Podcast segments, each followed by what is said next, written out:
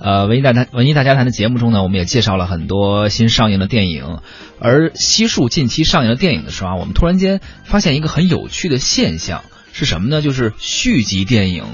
在这段时间扎堆上映。哎，这倒是真的啊！咱们介绍过的这个《海底总动员二》《多利去哪儿》还有过赠票。呃，也之前我们也聊过，周董还打酱油客串的这个《惊天魔盗团》也是第二部啊，还有《忍者神龟》也是第二部，对，我们也聊过，嗯，卷土重来嘛，然后这个独立日的卷土重来嘛也是第二部，呃，还有昨天还在预告《寒战》，好像也是韩战也是，第二部之前有过有过一部，包括这个《致青春》，上周我们也在赠票的，原来你也在这里，也是《致青春》的 二，相当于。对，虽然换了这个导演和演员的班子，但是他还是属于这个系列，是第二部啊。一时之间呢，好像一下子我们进入了一个很二的时代了。像这种局面，哎，其实好像也有多方面的原因造成啊。只是这个都凑到这个时候，所有的这些第二部的续集都一起来上演的话，确确实实也挺扎眼的。嗯，也是一个奇景了。嗯，容易让人联想到这些。续集电影们其实里头有成有败吧？对，所以今天我们也就来聊一聊，和听众朋友们一起来聊一聊，您心目中认为哪些有有哪些成功的续集电影，还有哪些拍的实在是这个续集不如前作，或者纯属是多余的这种续集电影，咱们就来聊一聊这个。您可以进入到微信，点右上角的添加朋友，搜索“文艺大家谈”的微信公众号，呃，并且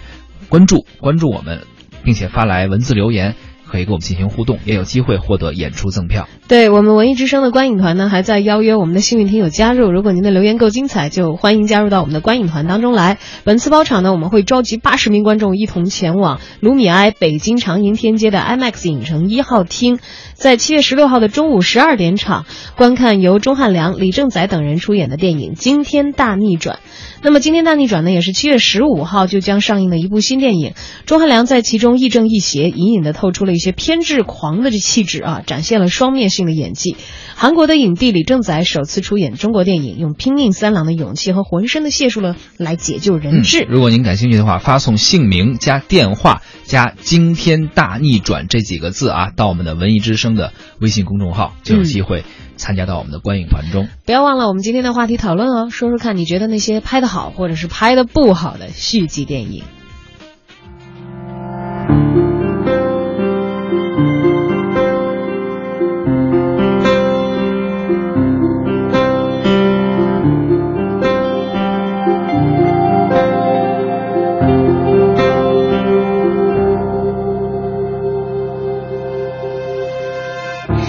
曾说了再见，清空痕迹，以为能平息了回忆。也曾收拾行李，买了车票，以为从此不会想你，不会想你。也曾看过蝉鸣，听过大雨。思念也被黑夜唤醒，也曾满心欢喜，翻山越岭，想要把所有告诉你，告诉你。And it's just you and me，反反复复，寻寻觅觅，你是否？你是否？从未忘记，At last you and me，兜兜转转，走走停停，原来你，原来你还在这里，还在这里。一般情况就是这个电影的第一部拍的非常好看，剧情特别棒，然后演员的阵容也很强大。比如一直在追的续集，就是像电影漫威这种系列，它虽然非常的套路，但是它就是看这种英雄式的电影，就会让你觉得很燃，非常的有趣，并且那些特技啊做的特别好，所以这种电影还是挺喜欢看续集的。再一种就是。呃情怀啊，就是像《小时代》这种，可能大家都知道拍的不怎么样，小说也不怎么样，但是就是觉得有某种莫名其妙的情怀在里面，非要把它去看完，也会去追着看这个的续集。要么就是第一部拍的非常好，然后结尾又留了悬念，明显就是有。呃，下一部的这种，那下一部上映的时候，一定也会追着再继续去把它看完。我会关注电影续集，但不一定会去看，一般会先参考网友评论，比如豆瓣评分一类的，大概看一下这个电影的质量怎么样，再决定会不会去看它。不过，如果是特别喜欢这一个系列的某部电影，或者说这个系列电影它是有小说原型或者漫画原型的，就可以保证它剧情的一个稳定性的话，就不会考虑那么多就去看它。最吸引我的地方肯定是有没有保。持以往的一个质量，续集电影的剧情连贯性、逻辑性，还有题材本身，都是我考虑它的吸引力的一个比较重要的。最近收看的一部续集电影应该是《美队三》，不过我没有看过《美国队长二》，因为考虑到它的剧情还有评分，就我觉得它的质量可能没有办法达到我的标准吧。毕竟一些超级英雄电影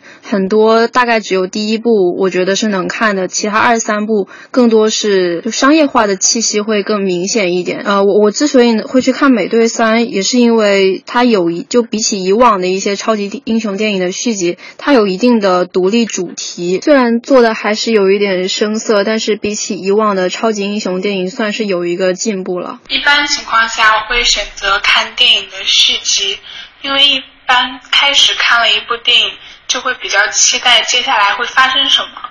其次，也许是一种情怀，会觉得把剧追下去，像完成了对自己的一种使命，或者是对自己喜爱东西的一种追崇。最近看了《独立日二》，特效比好多年前那个第一部好一些，但是没有当年那么领先于时代。至于说这个剧情和广告啊，我只能说没有什么独立日，这只剩下二了。一般来说，事先有完整系列电影规划的作品，它的电影质量会比较高一些，值得一看。比如说《星球大战》《黑客帝国》，还有《霍比特人》和《指环王》，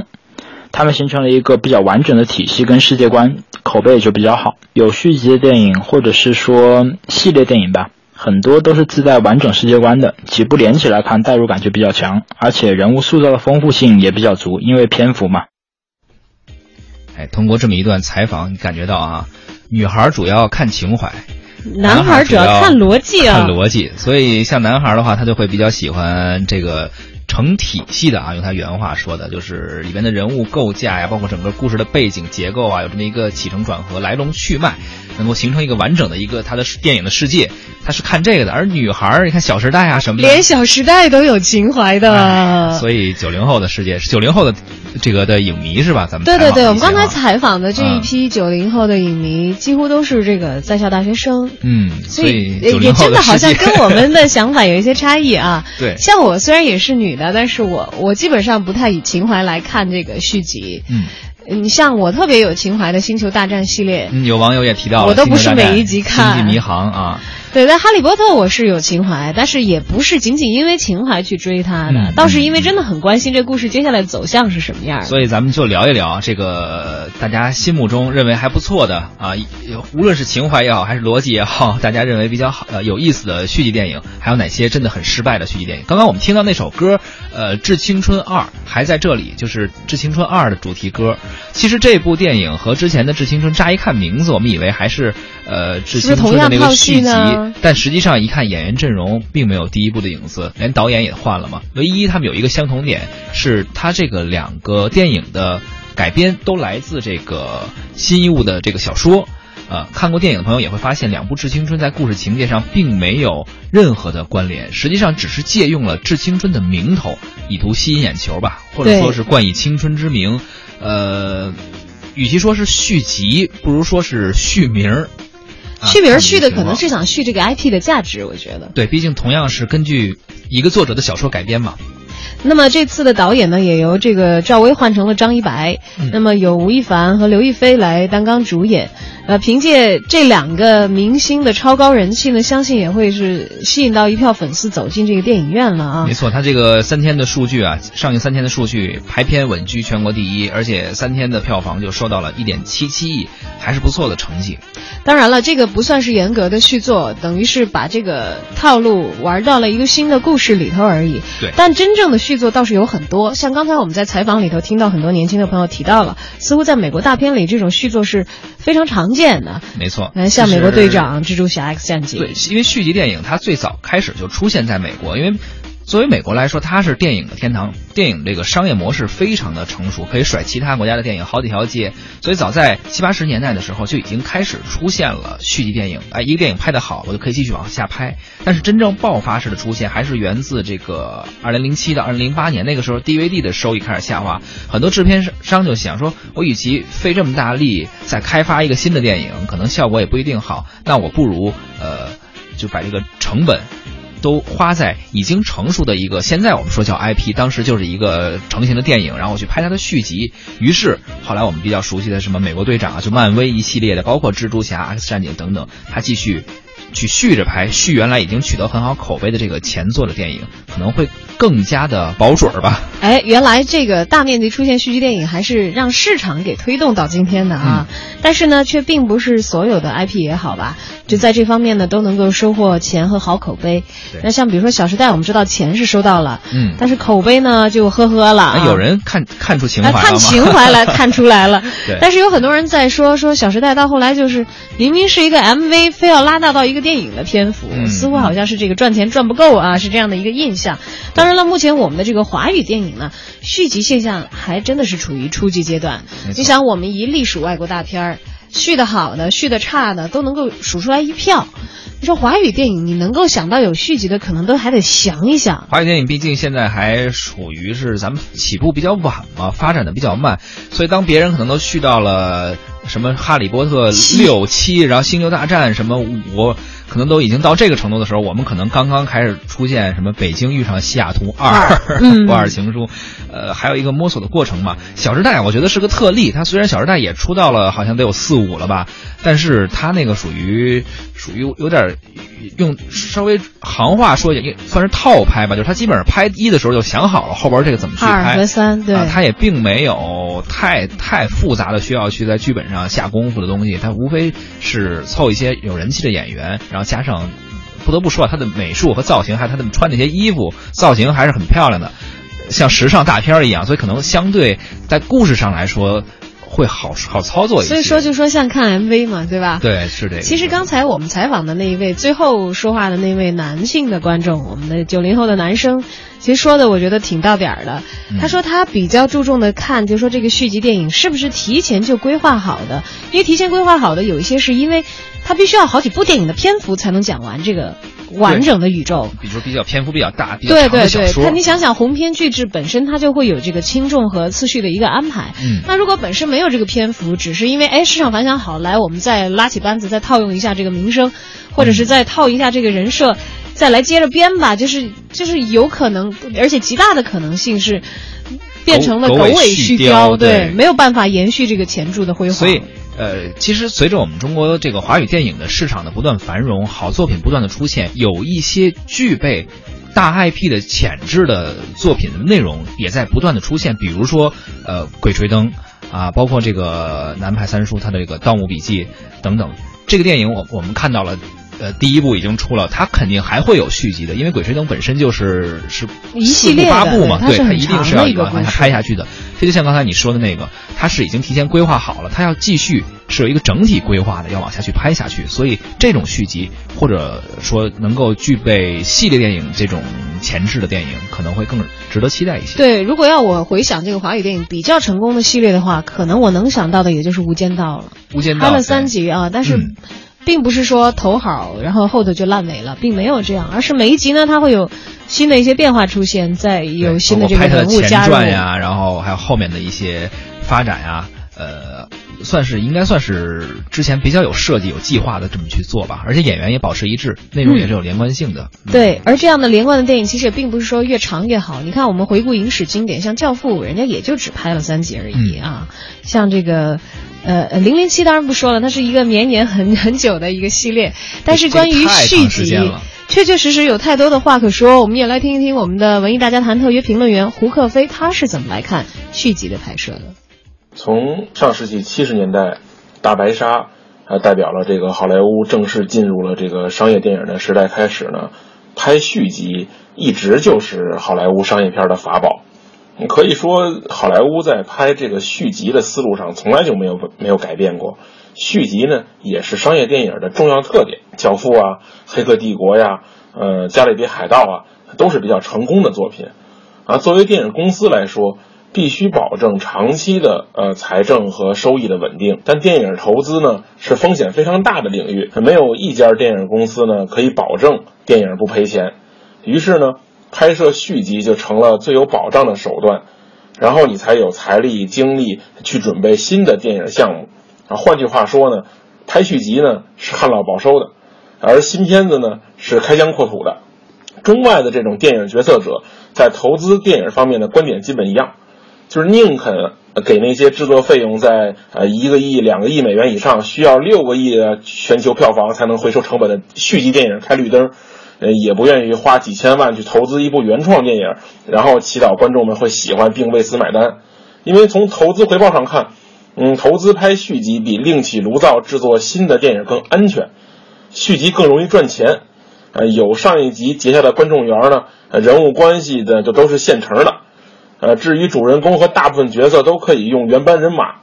在此基础上编新故事，只要别太失水准，票房比投资呢略有盈余并不难。这个比让观众接受一个全新架构的故事呢要容易很多。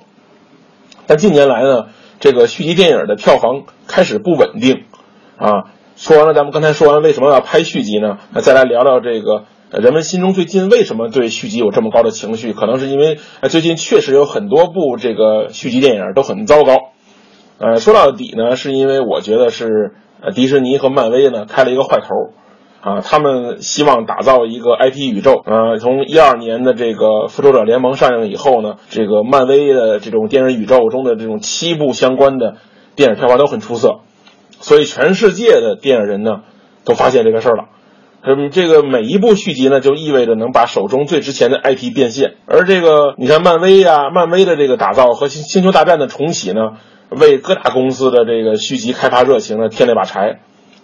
但是呢，漫威呢是花了非常长的时间，让这些英雄人物与观众培养感情，并根据观众的反应调整影片策略，才让续集的成功率越来越高的。而星球大战呢，则是在上世纪末积攒了大量超高的人气，来造成今天的这个续集火热的效果。所以这个呢，并不是简单可以复制的。这种 IP 狂热，最终导致了两个后果，一个呢是加速的赶拍。导致了这种续集的品质下降。二呢，是当大家都这么想，你会发现所有的片单上都是续集的名字，他们最终导致了观众的审美疲劳。观众啊，永远喜欢熟悉的人物和故事和新的看头。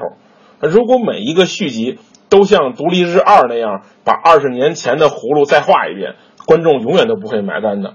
但如果每一部续集都能像《美国队长三》那样在老树上开出新花，那观众一般是不会拒绝的。说到底呢，按照目前的趋势，我们可能躲不过这些扑面而来的续集。那么续集电影呢，怎么能成功呢？最简单的方式是通过优秀的故事架构，按照几部曲的方向进行。比如呢，《魔戒》呀，《哈利波特》呀，它有比较成熟的文学剧本支撑，完全可以按部就班的进行。这样的续集呢，往往的可看程度比较高。再其次啊。就是把这个续集和 IP 分开，在观众厌倦之前，从前一部作品中孵化出新的 IP，这点啊，呃，福克斯公司就做的不错。你看他在宣布这个《X 战警前传》三部曲终结的时候呢，这个《金刚狼》的三部曲也即将完结的这个时候，悄悄的就启动了这个死侍的这个金刚狼宇宙的计划。随着死侍的成功呢，一个新的 X 战警的宇宙呢，就在正在搭建。这样呢，比起呃续集炒冷饭这种做法更高明，把一个大的 IP 切分，啊，培育几个小的 IP。当小 IP 大获成功的时候呢，可以组建一个新的、更广阔的 IP 体系。虽然都是续集，但给了观众完全不一样的感受。对于好莱坞也好，对于全世界电影来说，也许是一条摆脱续集恐惧症的捷径。